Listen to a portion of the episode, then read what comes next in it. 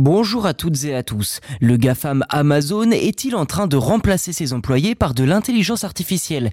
C'est en tout cas ce qui transparaît dans ses dernières décisions. Concrètement, Amazon teste actuellement une technologie basée sur l'IA générative pour résumer les commentaires laissés par les clients sur certains produits de son application mobile.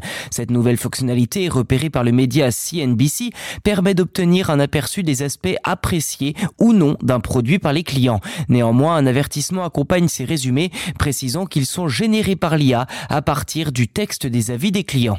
Alors comment cela fonctionne-t-il? Eh bien par exemple sur la page produit des AirPods de troisième génération, l'IA résume plus de 4000 avis des utilisateurs. Elle met en évidence les commentaires positifs des clients concernant la qualité du son et l'autonomie de la batterie de ses écouteurs Apple. Toutefois, elle signale également des avis mitigés sur les performances, la durabilité, l'ajustement, le confort et le prix. Amazon a en effet confirmé qu'elle testait cette fonctionnalité et l'un de ses porte-paroles a précisé que l'entreprise investissait de de manière significative dans l'IA générative dans l'ensemble de ses activités. En clair, l'IA sera amenée à prendre de plus en plus de place dans la vie et le fonctionnement de l'entreprise.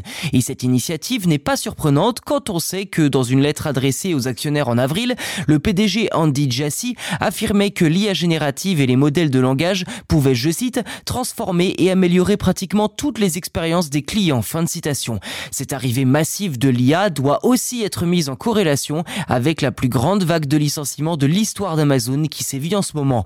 À noter que le GAFAM envisage également d'intégrer cette technologie aux outils de recherche de son site.